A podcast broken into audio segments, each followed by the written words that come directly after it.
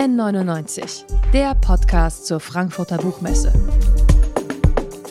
Von Detektor FM, dem offiziellen Podcastpartner der Frankfurter Buchmesse. Detektor FM auf der Frankfurter Buchmesse mit dem Podcast N99, dem offiziellen Podcast auch der Frankfurter Buchmesse. Wir sind hier wieder bei uns auf der Bühne am Stand G59, nicht N99, wie der Podcast halt immer noch heißt, weil das damals unser erster Stand hier war. Und wir sprechen mit spannenden Menschen über ihre aktuellen Bücher, so auch jetzt wieder an dieser Stelle. Und es geht auch vor allen Dingen um einen ziemlich guten Babysitter. Was macht eigentlich einen guten Babysitter aus? Das ist eine Frage, die in dem aktuellen Buch von Dirk Stermann ein wenig angerissen und vielleicht auch beantwortet wird. Und äh, dabei stehen aber auch noch eine ganze Reihe anderer Personen mit im, im, Mittelpunkt, aber natürlich auch Maxim. Er ist Ultimate Fighter, kommt aus der Ukraine und ist kahlköpfig und jetzt nicht der Mensch, den man sich als den idealen Babysitter vorstellen würde. Dennoch hat er es irgendwie geschafft durch das Casting. Wie das funktioniert hat in der Geschichte und was es sonst an spannenden Geschichten rund um diesen Roman zu erzählen gibt, das kann ich jetzt besprechen mit dem Kabarettisten und Late-Night-Moderator Dirk Stermann. Guten, Guten Tag. Tag, hallo. Ja, erzähl uns doch mal zu Beginn, wie kam es zu dieser Figur Maxim? Ähm, wie kann man diesen Menschen beschreiben und was macht ihn so besonders? Also die Idee für Maxim ist mir gekommen, als wir wirklich einen Babysitter gesucht haben für unser Kind, für unser echtes Kind. Das nicht das Romankind ist, sondern ein anderes Kind. Und ähm, wenn man dann inseriert im Internet, bei mir waren es dann tatsächlich 42 junge Frauen, die sich beworben haben. Wahnsinnig gut ausgebildet, wahnsinnig schön, sehr jung, sehr agil, sehr lebendig. Und äh, zwischen diesen Fotos der wahnsinnig schönen Frauen war eben tatsächlich ein kahlköpfiger Mann in einem äh, verschwitzten Sweatshirt. Und da stand nur drüber, mache alles. Als einzige, äh, als einzige Fähigkeit, die er hat. Und dann habe ich mir halt so überlegt, wie wäre das, wenn man ihn genommen hätte als Babysitter. Und ähm, äh, im Roman war das eine sehr weise Entscheidung. In echt habe ich mich für eine junge, sehr gut ausgebildete Frau entschieden das auch eine gute Entscheidung war. Ja, in dem Buch ähm, nimmt diese Suche nach Babysitter oder Babysitterin ja eine ganze Menge Raum ein. Da wird viel diskutiert zwischen der Hauptfigur, die genauso heißt wie du, und der Frau. Und es wird immer hin und her diskutiert, junge Frau, das ist vielleicht auch nicht so gut für die Ehe oder so. War es im realen Leben auch so schwer, jemanden zu finden? Nein, im realen Leben war es nicht so schwer, obwohl es äh, tatsächlich sehr schwer ist, jemanden zu finden. Ähm, du brauchst halt Glück und, und es ist halt so, dass wenn du ein kleines Kind hast, der Klassiker, dass alle, die kleine Kinder haben, darüber reden, habt ihr zu, kennt ihr jemanden, kennt oder kennt ihr jemanden, der jemanden kennen könnte? Und dann ist es tatsächlich schon auch so, dass immer wieder gewarnt wird, dass gesagt wird, wir haben zwar eine, aber ich kann sie dir echt nicht empfehlen. Äh, sie ist sehr unheimlich und ist schon Mitte 30 und wohnt noch immer bei ihrer Mutter und sowas halt. Ähm, das heißt, wenn du jetzt einen Babysitter suchst für dein Kind, das ist ja eine sehr wichtige Entscheidung. Äh, die will wohl überlegt sein. Im Roman äh, bin ich sehr froh, dass ich ihn gefunden habe für den Roman, äh, diese Figur, äh, die so eine Mischung ist aus diesem Maxim, den ich, den ich äh, im, im, Internet gefunden habe, und Figuren, die ich so kenne. So tatsächlich kenne ich einen Boxlehrer, der sehr unheimlich wirkt, aber ein ganz lieber Mann ist.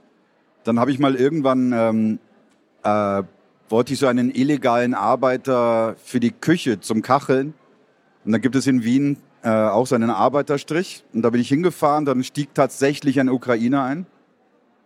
Und ich habe halt so ganz klischeehaft und sehr dämlich und dumm äh, sehr laut geredet, sehr langsam und überdeutlich, weil ich dachte, er kann bestimmt kein Deutsch. Und er hat dann tatsächlich zu mir gesagt, Sie können normal mit mir reden. Äh, ich komme aus der Ukraine, ich komme aus Brody. Kennen Sie das? Das ist die Heimat äh, von Josef Roth. Und dann stellte sich tatsächlich raus, dass er ein Josef Roth-Dozent an der Universität war.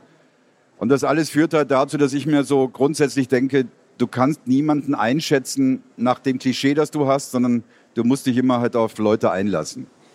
Jetzt ist der Roman ja auch während des Ukraine-Kriegs erschienen. Hatte das nochmal irgendwie so eine Bedeutung oder hast du da nochmal überlegt, vielleicht was zu ändern an dieser Figur? Der Rowold Verlag äh, hat mich dann irgendwann gefragt und gesagt, du, das ist jetzt ist der Krieg, jetzt klingt es plötzlich ganz anders. Er ist ein Ukrainer. Und mein Lektor, der die Figur ist, die mir am nächsten steht im Verlag, äh, und ich, wir haben beide gefunden, das macht nichts, weil bei dieser Maxim, ähm, ist auch ein Held, nicht im soldatischen Sinne, sondern im menschlichen Sinne. Er ist ganz anders als, als die Leute, die in, in meinem Umfeld sind, aber das, das tut auch mir in der Geschichte oder der Figur Dirk Stermann in dem Roman ähm, sehr gut. Und äh, es gab dann eigentlich keinen Grund mehr, das zu verändern. Und natürlich ist der Roman vorher geschrieben worden.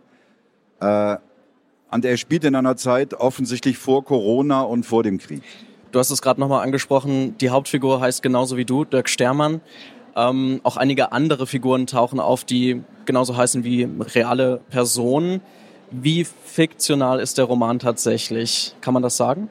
Ja, er ist fiktional. Also ähm, das ist das Schöne. Es, es spielt mit mir und es spielt aber auch mit Menschen, die es in echt gibt, auch teilweise berühmte Menschen, die ich aber, weil ich es weil ich's fiktiv angelegt habe, auch alle nicht gefragt habe, ob sie äh, etwas dagegen haben, im Roman vorzukommen.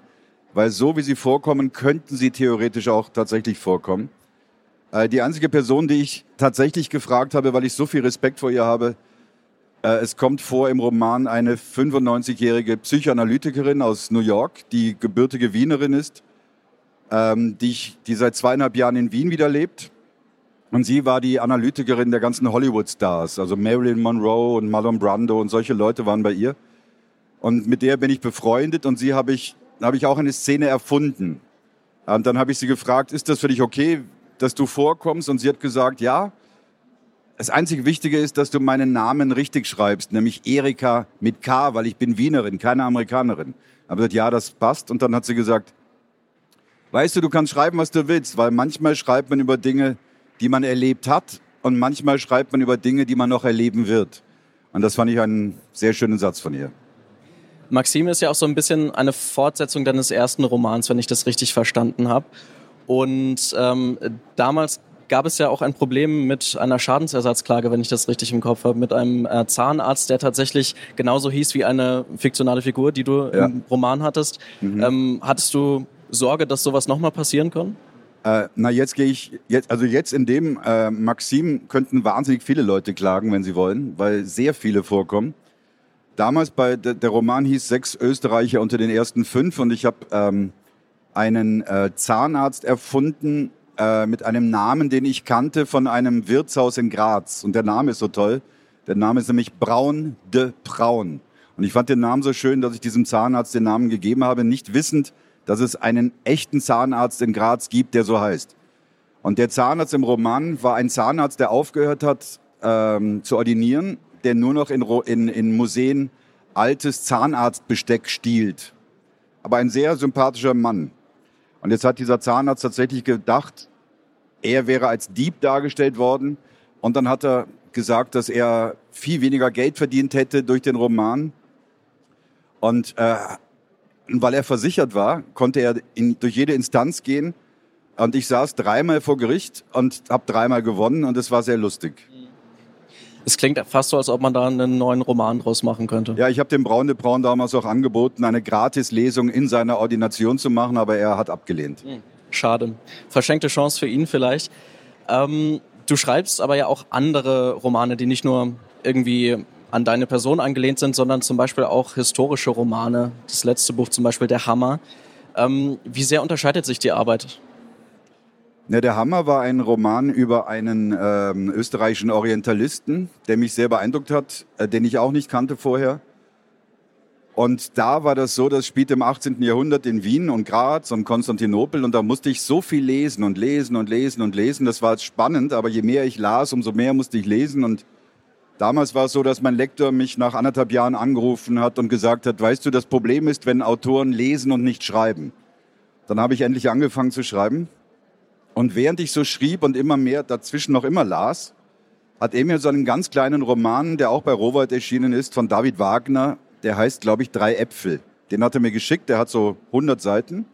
Und da geht es darum, dass ein Mann in einen Supermarkt geht, drei Äpfel kauft und wieder rausgeht, aus. Und dabei halt so ein bisschen nachdenkt. Und dann hat er mir geschrieben, schau, das hättest du auch machen können. Also, weil Supermärkte kennst du wahrscheinlich. Dann habe ich mir gedacht, ja gut, ich würde jetzt als nächstes gerne wieder mal was machen, wo ich nicht so viel recherchieren muss, sondern wo ich nur schreiben darf. Und Dirk Stermann ist eine Figur, da musste ich relativ wenig recherchieren aber die Figur im Buch schreibt ja auch einen Roman und hat sehr viele Probleme mit dem Anfang. Ging dir das auch so? Nee, das, da habe ich das große Glück, dass ich vom Radio komme. Und wir haben früher eben wahnsinnig viele Texte fürs Radio geschrieben. Und mein Kollege und ich, wir haben immer geschrieben, bis das Rotlicht kam. Sodass unsere Geschichten immer abgerissen sind eigentlich. Aber wir, haben, wir wussten, wir können auf den Moment schreiben. Und ich glaube, durch diese Radioarbeit, wo du so viel schreiben musst, ähm, verlierst du ein bisschen den Respekt vor dem Beginn einer Arbeit, sondern du machst es einfach. Und ich setze mich hin, schreibe, bis ich müde bin und schreibe dann am nächsten Tag weiter. Es sei denn, mein Kind stört mich ununterbrochen. Es gibt viele schöne Episoden in dem Buch, aber ich glaube, eine, die wahrscheinlich auch schon öfter mal in Interviews vorkam, ist die mit der Nachbarskatze, die ständig rumschreit und dann eines Tages dann auf einmal ruhig ist. Da hat äh, Maxim auch seine Finger im Spiel gehabt. Beruht das auf einer wahren Geschichte?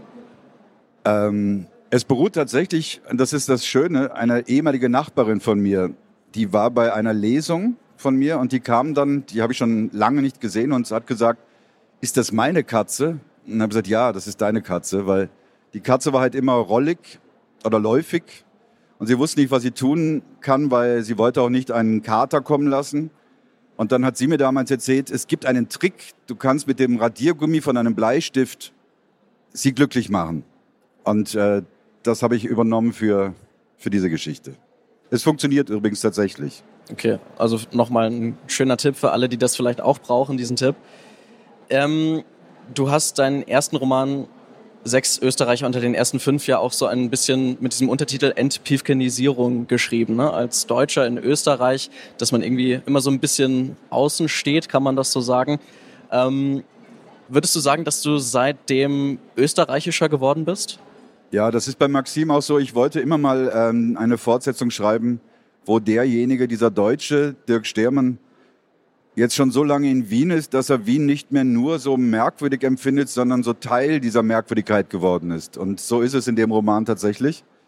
Ähm, ich würde sagen, dass ich nach ein paar Jahren geworden bin zu so etwas, was in Berlin gibt es den, den schönen Begriff Berliner Türke.